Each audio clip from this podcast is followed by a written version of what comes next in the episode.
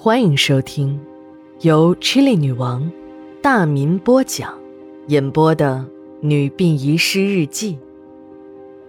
本故事纯属虚构，若有雷同，就是个巧合。第二卷第十四章上。九月二日，多云转晴。童年。对于我们每一个普通人来说，都有着或多或少的美好回忆。可郑国老的童年却是在恐惧与不安中胆战心惊的度过的。他虽然也算是一个生在红旗下的人，可他和普通人家的孩子却不一样。由于他们家是开店的，也算是个小资本家，被公司合营了不说，后期他的父亲还被当作黑心的奸商拉出去批斗。批斗完了，还得给那些刚刚批斗完他们的造反派们去做饭。那些人年龄稍长一些的，以前还在他们店里吃过五香肉的郭老，可新中国成立后，对地方的治安加强了治理，专政的威力让郑郭老的父亲老郑不得不把郭老的馅料由五香肉变成了羊肉。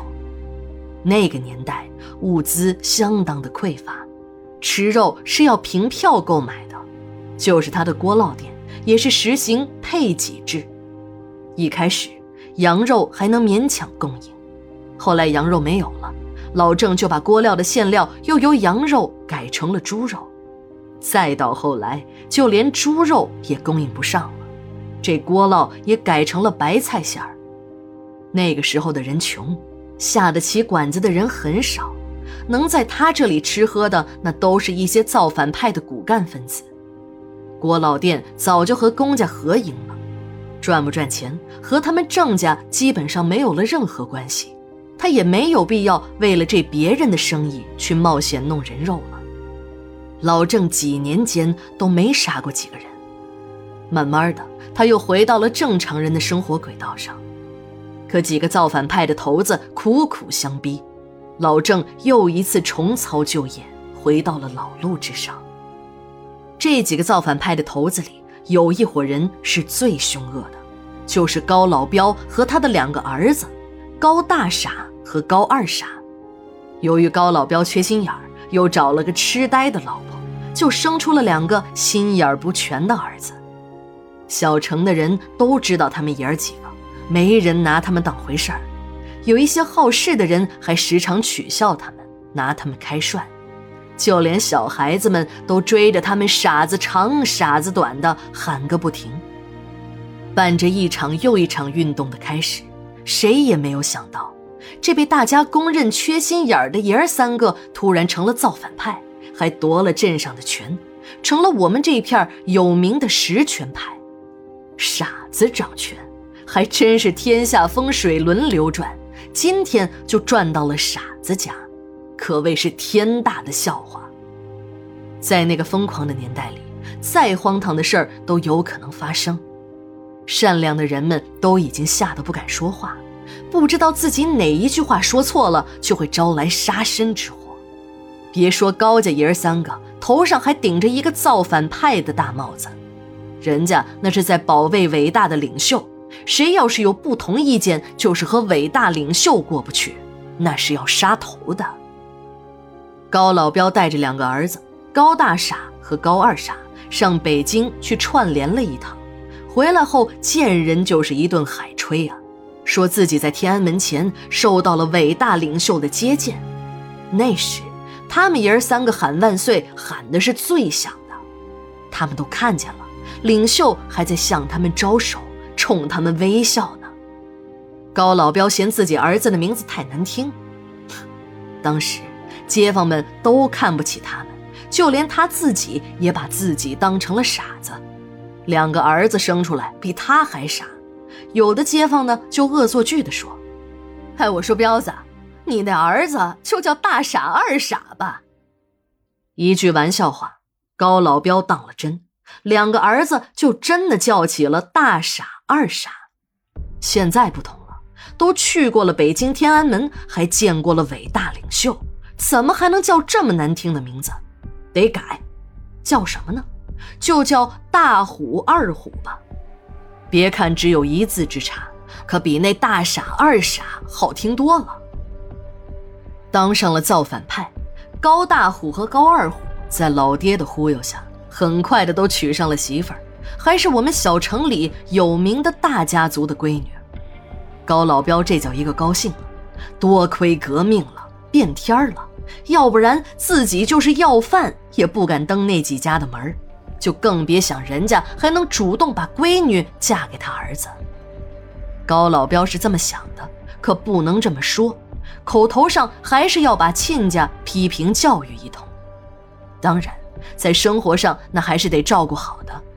事亲三分相，是柴烧热炕的道理，高老彪还是懂的。高老彪一直有一个心愿，到现在也没有实现。高老彪嘴馋，不过他不想吃别的，就是想吃那正记的锅烙。没解放的时候。高老彪为了吃上一口锅烙，整天的寻思如何去偷鸡摸狗。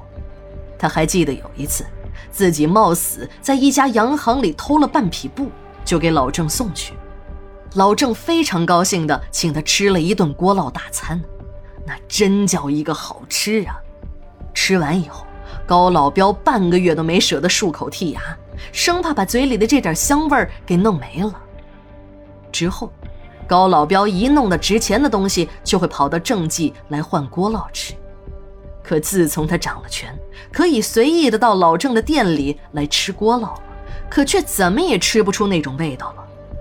高老彪的心里恨恨的想：妈的，老郑你这个小子，就是看不起我，故意刁难我，还故意不给我好好做。便找了个机会，把老郑拉上台去批。可批了几次，锅烙的味道是一点儿都没有变，照样的难吃。一天晚上，恼羞成怒的高老彪带着两个儿子大虎、二虎冲进了正记锅烙店。高老彪干脆就直说了，他告诉老郑：“你如果再做不出和以前味道一样的锅烙，老子就让你吃原子弹。”老郑戴过高帽，躺过扁担，享受过喷气式。可这原子弹，他还真不知道是什么刑法。但老郑知道，这个断子绝孙的家伙一定是又想出了什么阴损的招法来对付自己了。老郑知道高老彪想吃什么样的，自己不是不想给高老彪做合他口味的锅烙。这个年头，天天喊着专政，自己可不想被专政了，宁可挨几顿打，也不能去杀人。打定了主意的老郑就又对高老彪说：“高司令，我的锅烙就是这个味儿啊！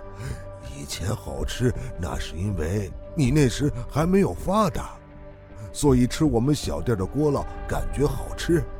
你现在发达了，当了司令，是大干部嘞，什么没吃过？我们小店的锅烙就是给小老百姓吃的粗食，您这样的大干部自然看不上眼。”高老彪很生气，你个老小子，给脸不要脸是吧？那老子今天就让你好好尝尝塞原子弹的滋味。大虎二虎，还不快点上，伺候你郑叔吃几颗原子弹。这两个小子比他们爹还彪还傻，但是傻子听话呀，他们脑袋里没有思想，也不需要思想。他爹高老彪的脑袋就是他们的脑袋，高老彪指到哪儿，他们哥俩就打到哪儿。被他们打了不少顿的老郑也习惯了，不过今天与往日不同，老郑真的要大难临头了。第二卷，第十四章，下，马上回来。